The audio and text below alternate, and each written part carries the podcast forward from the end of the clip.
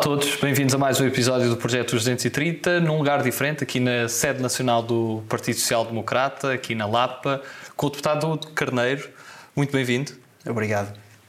E falando um pouco já desde, desde o partido, enquanto secretário nacional adjunto, mais aqui com a área financeira, quais é que são exatamente as tuas funções aqui na, na sede do partido e na própria estrutura partidária? Uh, nós, uh, quando viemos para a sede nacional, portanto, as funções que me foram entregues uh, eram várias, não era só estritamente a área financeira, também tinha a área informática. Hoje foram-se concentrando mais em determinadas áreas e, e, e, a área financeira é uma área de jarneira nas funções que eu tenho aqui no partido e, portanto, neste contexto de ano eleitoral, elas têm-se resumido muito à matéria da preparação financeira e administrativa da, das autárquicas. Não é?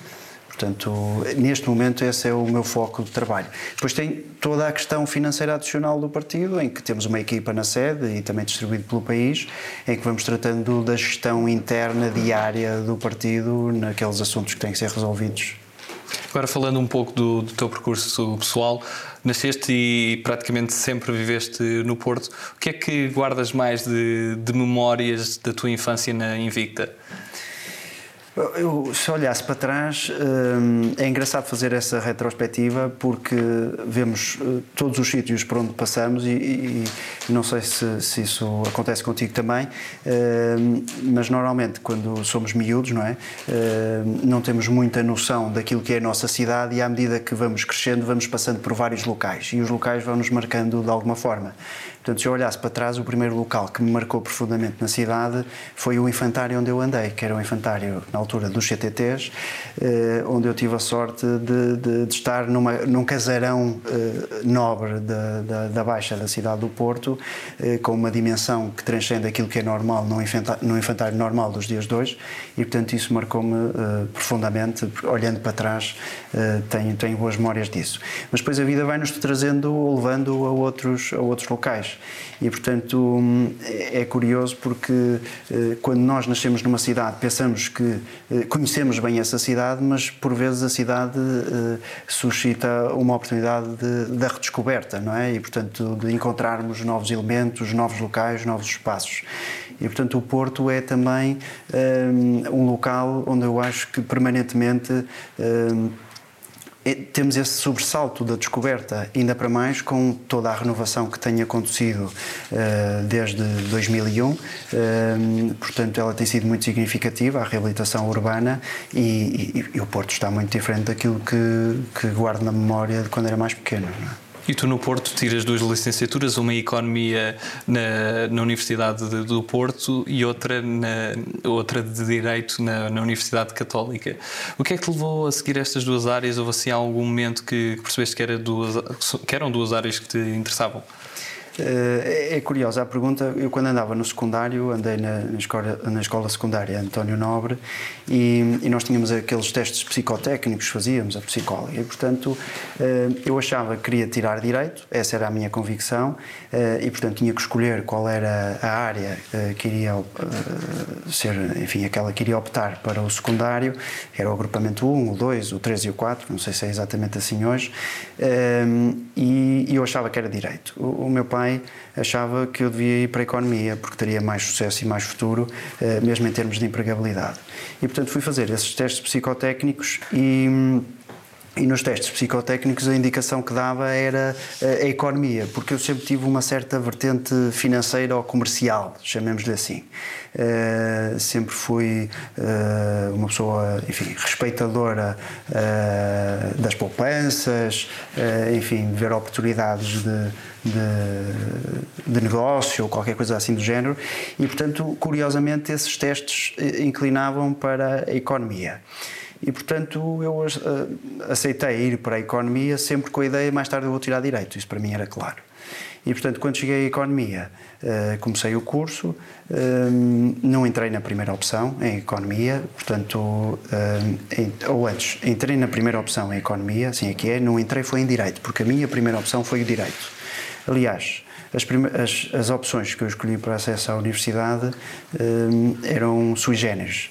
Direito, Economia, Gestão, História, Arqueologia e Sociologia. Acho que foi assim. ou, ou qualquer coisa misturado, mas estas foram as minhas opções. Gostava muito de História, gostava muito de Sociologia e uh, acabei por entrar na primeira opção, que era a Economia. Uh, mas uh, sempre com o bichinho de um dia fazer o Direito.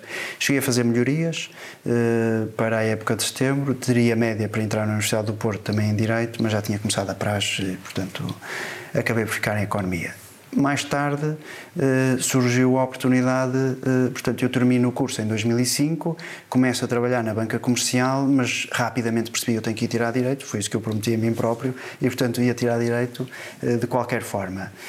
Candidatei-me à Universidade Católica, que tinha vagas de supranumerários, que é aqueles, acho que era assim que se chamava, portanto, os alunos que já eram detentores de licenciatura, mas eram os últimos a saber eh, de todas as pessoas que se candidatassem à licenciatura. Portanto, havia as pessoas que concorriam pelo concurso normal, havia as pessoas que depois teriam também um regime qualquer especial, e, portanto, os últimos eram aqueles que já tinham licenciatura. E eu lembro-me, uh, isto também é curioso, que enquanto não soube o resultado saber se entrava ou não na Universidade Católica para tirar a licenciatura em Direito, andava em desespero permanente.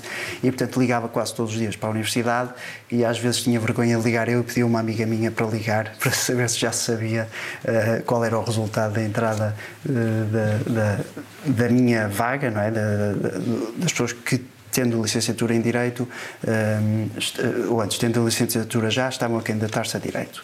E, portanto, a notícia foi positiva e acabei por vir fazer eh, Direito à noite. É? Como trabalhador estudante? Como trabalhador estudante. Portanto, trabalhava de dia, eh, estudava à noite e.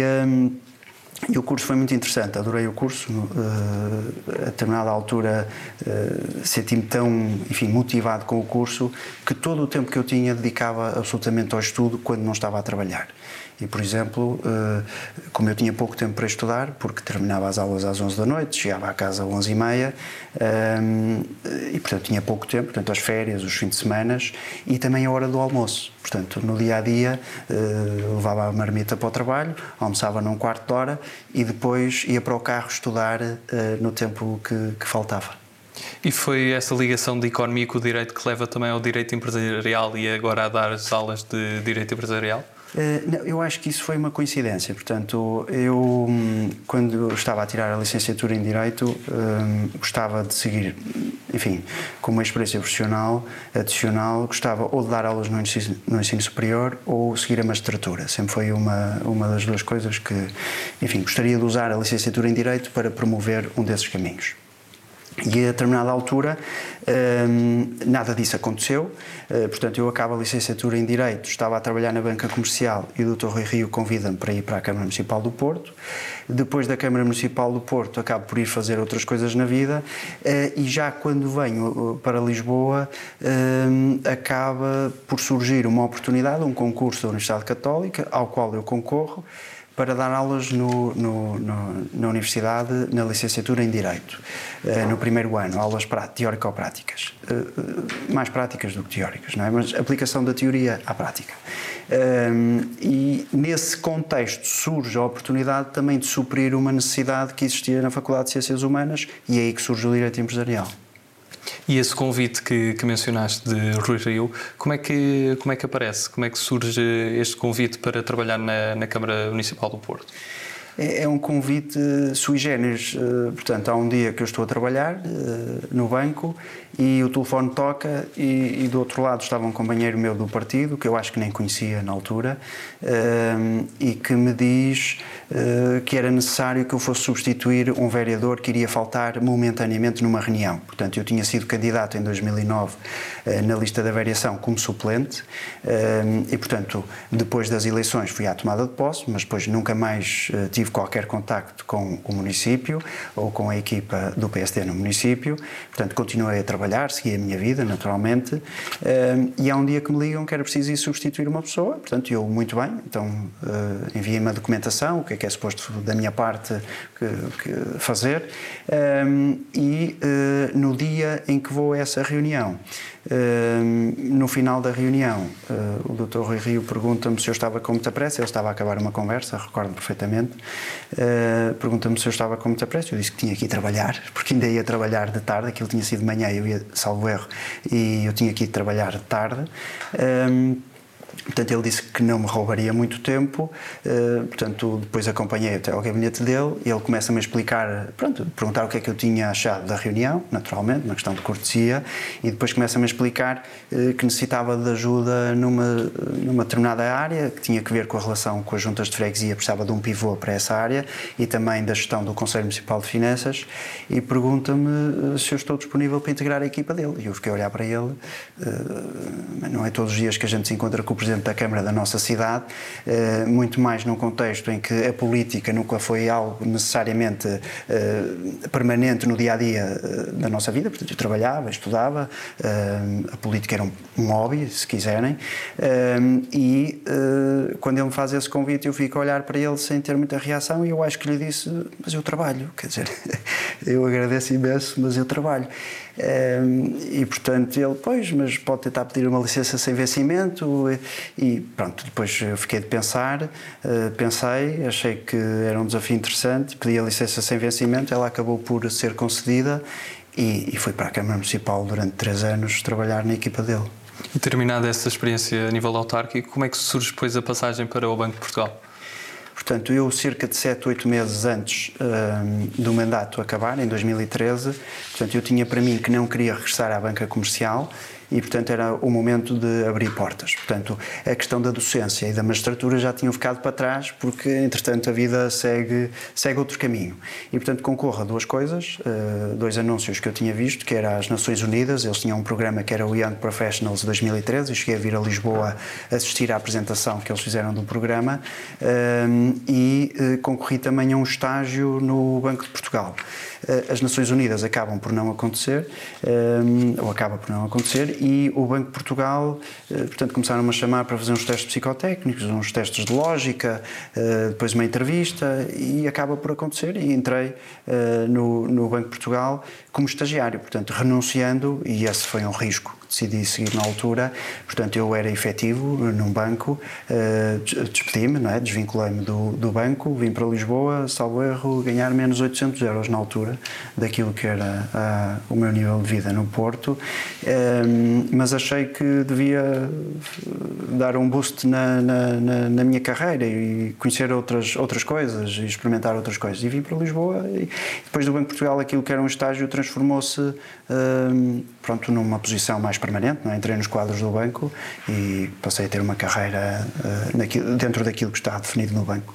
Desse percurso todo, académico, profissional, uh, político e autárquico mais especificamente, qual é que foi o período que te deu mais gozo?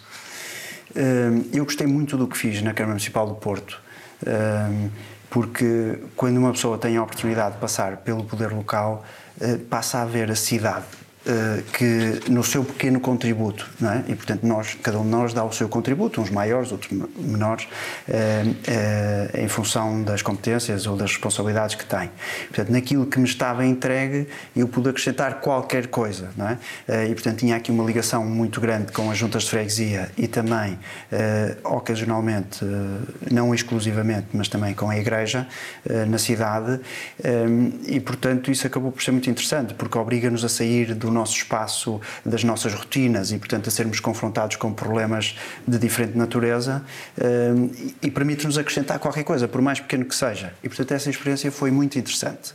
Eh, depois disso, voltei a uma carreira no, no setor eh, privado, o Banco de Portugal, diria assim, privado ou público, mas fora do contexto político quando vim para o Parlamento, portanto, eh, eu acho que a primeira intervenção que fiz no plenário, eu nem sabia para onde é que havia de olhar, não é? Porque nós podemos ter muita, muita garra, muita coragem, muita, enfim, autoestima, muita segurança sobre nós próprios, eh, mas quando uma pessoa chega ali, embora o, o plenário não seja muito grande, eh, ficamos assim um bocado às aranhas, pelo menos eu fiquei.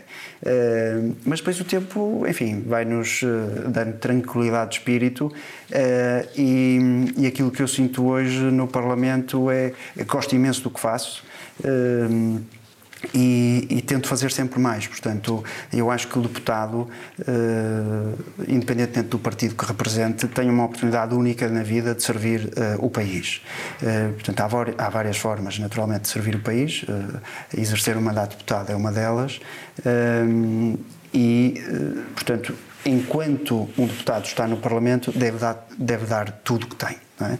Eh, e, portanto, isso obriga a trazer os problemas das pessoas para dentro do Parlamento, eh, mas também obriga a sair do Parlamento para ir atrás das pessoas. Portanto, não é possível, na minha opinião, eh, um deputado estar quatro anos fechado nas paredes do Parlamento e achar que eu agora, do alto da minha cátedra, vou fazer as melhores leis do mundo. Isso não existe.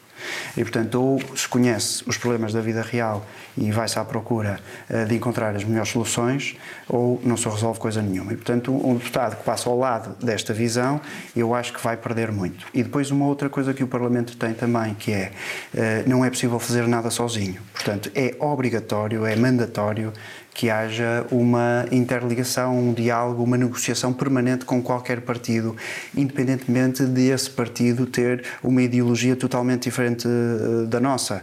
Uh, e, portanto, eu tenho imenso respeito pelos meus colegas dos outros partidos e não tenho nenhum problema em, em, se disso houver necessidade, com o objetivo de promover o bem comum, então vamos falar com eles, vamos nos entender, vamos chegar a pontos de consenso. Às vezes é possível, às vezes não é. Eh, mas a pergunta era. Eh, Qual foi o momento que deu mais gozo, desde a vida académica, por exemplo, até a vida profissional e política? Sim. Em termos políticos, eu gostei muito do que fiz na Câmara, mas gosto também muito do que, do que estou a fazer no, no Parlamento. E, portanto, em, em termos da política, eh, de facto, não foi não foi algo que, que, que, me desmotivasse ou que, ou que me levasse uh, a desacreditar. Aliás, eu, quando uh, fui na lista uh, de deputados do PSD, houve uma pessoa uh, estimável e um companheiro meu do partido, com quem tenho muita confiança, que me disse: Hugo, tu ao fim de seis meses vais perceber que aquilo pá, não se faz nada, não sei o quê, não sei o que mais, e não vais gostar nada daquilo, tu és uma pessoa mais mexida, e não sei o quê. E eu até já lhe disse: até hoje não senti isso, porque eu estou permanentemente a mexer-me, portanto não fico quieto na minha cadeira a achar que agora estamos no Parlamento e agora as coisas acontecem. Quer dizer, somos as pessoas mais importantes do mundo. Não somos nada importantes. Portanto, nós somos mais uns que têm a oportunidade circunstancial de estar ali. E, portanto, gosto muito do que faço. Em termos profissionais, gosto muito de dar aulas também, não é? E, e, falavas desse diálogo que é necessário existir entre diferentes partidos e é uma coisa que nós também tentamos passar. Um, de outras bancadas parlamentares, consegues dizer que deputados admiras mais, seja pelo seu percurso exemplar, seja pela sua história, seja pelo, até pela sua personalidade? Eh, eu acho que o, o Parlamento tem deputados uh, mais séniores, tem deputados uh, mais, mais jovens. Aliás, esta legislatura eu acho que renovou muito em termos de deputados. Uh, e eu não tenho nenhum problema individualizar talvez seja complicado, mas eu não tenho nenhum problema. Uh, por exemplo, tenho muito respeito pelos deputados do PCP. Acho que são pessoas, uh, de uma forma geral, claro que há deputados que no âmbito da Comissão de Orçamento e Finanças ou da Primeira Comissão posso contactar mais, uh, mas são pessoas extremamente corretas e leais no combate político e, na, e nas negociações que se fazem e, uh, apesar de em muitos assuntos estarmos uh, em postos uh, totalmente diferentes, portanto, diametralmente opostos, eu acho que a lealdade no trato é fundamental. Mas existem outros deputados noutros partidos, seja mesmo do Partido Socialista, portanto, há vários deputados por quem tenho estima, até deputados do Porto, do meu círculo eleitoral, portanto, não individualizando, consigo encontrar em vários, em vários uh, grupos parlamentares ou deputados, ou mesmo deputados únicos, uh, consigo encontrar várias pessoas por quem tem respeito. É? Falavas também de, da necessidade de um deputado de ir de encontro às pessoas e a preparar esta entrevista vi que tens um site também. Qual é a importância também das novas formas de comunicação, nomeadamente digitais, para se fazer política? Eu acho que uh, o deputado está no Parlamento para servir, isso para mim é, aliás, uh, a minha formação uh, cristã. Assim me obriga também no que a mim diz respeito e, portanto, está para servir, mas também deve mostrar o seu trabalho. E, portanto, não deve ter vergonha de mostrar o seu trabalho, porque está lá para representar os cidadãos que o elegeram, mas depois das eleições também os que não votaram nele, naturalmente, e, portanto, se é na área da economia, das finanças, enfim, da primeira comissão, dos assuntos constitucionais, o que seja, deve mostrar aquilo que está a fazer também para ser confrontado pelas pessoas e as pessoas perceberem se esta é a área que aquele deputado trabalha e este problema que eu tenho tem a ver com aquilo, vou aproveitar e vou abordá-lo. E, portanto, aquilo que eu senti a determinada altura foi hum, eu posso estar aqui a, a trabalhar em, em, prol da nação uh, no meu pequeno contributo e portanto nunca esqueço que o meu contributo é sempre muito pequeno não por fazer pouco porque acho que até uh, tento fazer o máximo que consigo mas é, é pequeno no contexto de todos os órgãos enfim de soberania que existem de todos os meus colegas que são deputados. Portanto, nós somos mais um que tentamos aportar valor uh, ao Parlamento. Um, e, portanto, também temos este dever de mostrar aquilo que estamos a fazer. E, portanto, até na altura lancei um site. Uh, ainda não o fiz uh, porque também estou com a parte financeira uh, do processo autárquico, mas já tenho pronto uma, uma publicação para colocar num, num jornal na minha cidade para abrir um espaço de atendimento presencial às segundas-feiras, dentro de um determinado horário, para, para os cidadãos. Porque, senão, se assim não for, se nós não tivermos esta provocação permanente de sairmos da nossa esfera de conforto, não é? Uh, aquilo que vai acontecer é que nós vamos passar ao lado das pessoas. E, portanto, e o deputado tem que sair da sua esfera de conforto e ir, ir ter com as pessoas, portanto, uh, perceber quais são os problemas, uh, mostrar aquilo que está a fazer e as pessoas depois identificam-se ou não. Por exemplo, muito recentemente eu estive envolvido na redação, na redação um pequeno contratempo de uma Sim, porta, mas. Exatamente. São novos é, ventos de mudança. Exatamente. E nós abrimos a, a, a porta da, da, do terraço também para, para correr ar e, portanto, é normal. Um, mas. Um, eh, nós, eh, portanto, temos o nosso trabalho, temos que ir ter com as pessoas para encontrar as melhores soluções e depois as pessoas podem se identificar ou não. E, por exemplo, recentemente apresentei, juntamente com o grupo parlamentar, um projeto de lei para combater a atividade financeira não autorizada, que é uma, é uma realidade que passou ao lado Uh, do poder político durante muito tempo, não passou ao lado dos reguladores do setor financeiro, mas passou ao lado do poder político e para o qual não havia uma solução eficaz na prevenção. E tivemos o debate a semana passada e, e, eu acho que, de uma forma geral, não foi aprovado por unanimidade, pronto, porque depois cada um decide como é que vota, e uns abstêm-se e tal, e, pronto, e depois na especialidade logo se vê, eh, mas o próprio Partido Socialista acabou por eh, vir atrás de nós e fez um projeto mais ou menos parecido, pronto, com algumas variações, eh, e é algo que pode mudar as pessoas. Estamos a falar de prevenir situa as situações das pirâmides, dos forexes, em que há alegados traders que na verdade não são traders, mas que levam muita gente a perder muito dinheiro prevenir as donas brancas, não é? Aquelas pessoas que andam a emprestar uh, dinheiro com juros uh, absurdos e aproveitando-se da fragilidade, uh, da fragilidade financeira ao pessoal de, dos cidadãos. E, portanto, quando nós temos a oportunidade de acrescentar alguma coisa e nos revimos nisso, quer dizer, eu só posso ficar contente, não é? Se conseguir trazer esse pequeno contributo. Claro que nós não vamos mudar o mundo, nenhum de nós vai mudar o mundo, mas devemos empenhar afincadamente para, no que diz respeito ao exercício do nosso mandato, eu não serei mais um, eu serei aquilo que os cidadãos esperam de nós, uh, por mais pequeno que seja o contributo, não é? E gostava de reforçar isto, portanto, a forma como eu encaro o mandato de deputado é com bastante humildade. Não, não acho que o deputado esteja acima de, de, dos portugueses, não está. Uh, portanto, eu há muito tempo, aliás, quando fui para a Câmara do Porto, uh, aprendi uma coisa, que é podemos ter o político mais conhecido, a pessoa mais importante à nossa frente, mas essa pessoa também fica doente essa pessoa também tem problemas pessoais, essa pessoa também tem problemas familiares. Portanto, é um cidadão e nasceu e um dia há de morrer. E, portanto, eh, nunca largando este contexto, eh, é com essa humildade que eu acho pelo menos é assim que eu me sinto à vontade. Uh, há quem diga que eu sou, sou exigente com os outros, mas também sou exigente comigo próprio. Uh, portanto, é com essa humildade que eu encaro o exercício do mandato e encaro a vida, né, de uma forma geral. Estamos agora à segunda parte da, da, nossa entrevista e começamos exatamente pelas nossas escolhas e precisamente por uma escolha entre humildade e ambição. Humildade. Ornatos Violeta ou Rui Veloso? Ornatos Violeta. Foz ou aliados? Um, Foz. Cães ou gatos? Uh, cães. Cavaco Silva ou Ramalhantes? Cavaco Silva. Obama ou Biden? Obama.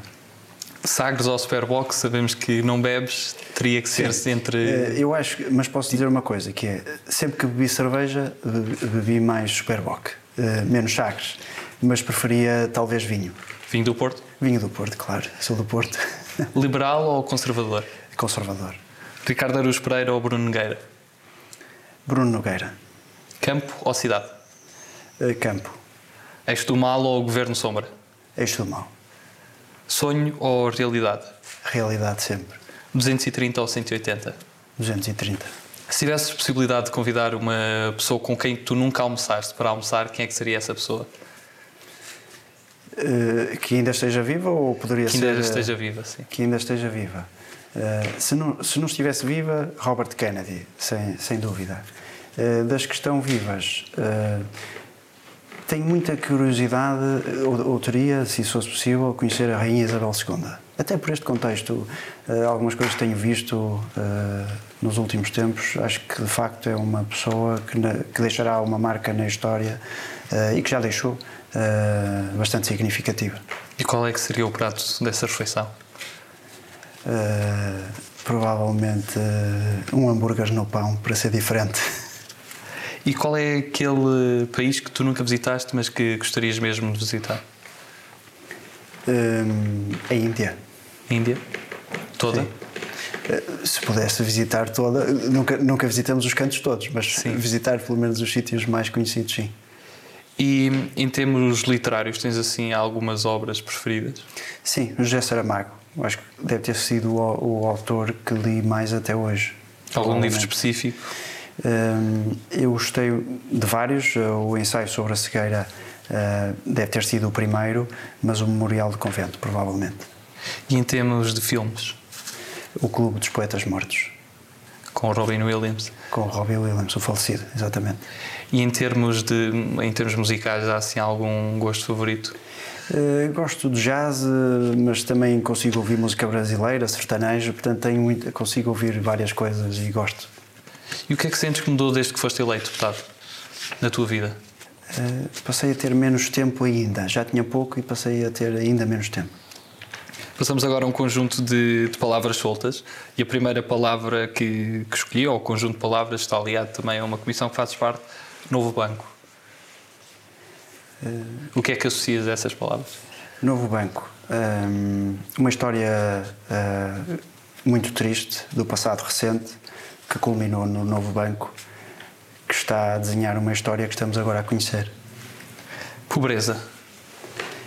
É um mal uh, que deveríamos erradicar e por vezes tentamos, uh, mas uh, julgo que a maior parte das vezes apenas momentaneamente. Associativismo. Escola de vida. Uh, costumo dizer que o associativismo, eu andei no associativismo estudantil, foi a minha tropa uh, quando era mais novo. Supervisão financeira. Um, respeito pelos investimentos e pelo dinheiro dos outros. Uma forma de garantir isso. Laranja. Uh, adoro laranjas. e, e dá-se a coincidência também ser filiado no Partido Social Democrata uh, e, portanto, poder ser reconhecido também como laranjinha. Não é? E o referendo da eutanásia? Uh, votei a favor e votei contra a eutanásia. Sá Carneiro. Eh, um homem memorável que nos deixou muitas lições que às vezes alguns têm dificuldade em compreender, mesmo, mesmo uh, pessoas que se dizem sociais-democratas, não necessariamente filiados no partido, mas mesmo que se dizem sociais-democratas. TAP. É o próximo grande buraco português financeiro. Contratação pública? É útil, percebo o princípio, mas deveríamos de facto garantir que ela funciona e, portanto, que uh, promove a transparência uh, e a boa gestão dos dinheiros públicos. O Rio Douro. Lembra-me a minha cidade, o Porto, e, portanto, é sempre uma boa memória. Um, e é o sítio onde eu gosto de voltar permanentemente. E se tivesse que resumir Portugal numa palavra, que palavra seria? Um povo magnífico que tem muito futuro pela frente. E para terminar, que mensagem é que gostarias de deixar ao, aos portugueses? Um, participem na política e nas causas cívicas. Eu acho que isso é o mais importante. Independentemente de, por vezes, não se reverem uh, nesta pessoa ou naquela, a participação de todos é absolutamente importante. E digo isto, não digo porque fica bem dizer.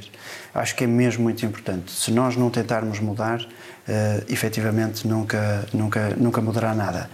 E usando o meu exemplo, nunca na vida pensei que poderia um dia pertencer a uma lista de deputados e ser eleito. O meu percurso não era esse e acabou por acontecer, a oportunidade surgiu. Uh, não andei atrás dela anos a fio, uh, aconteceu. E, portanto, eu acho que está ao alcance de qualquer um poder contribuir para a nossa sociedade, seja na política, seja nas causas cívicas. O Carneiro foi a tua entrevista. Muito obrigado pela tua participação. Muito obrigado, eu. Boa tarde. Muito obrigado a todos lá em casa. Continuaremos com mais entrevistas a todos os 230 deputados da Assembleia da República.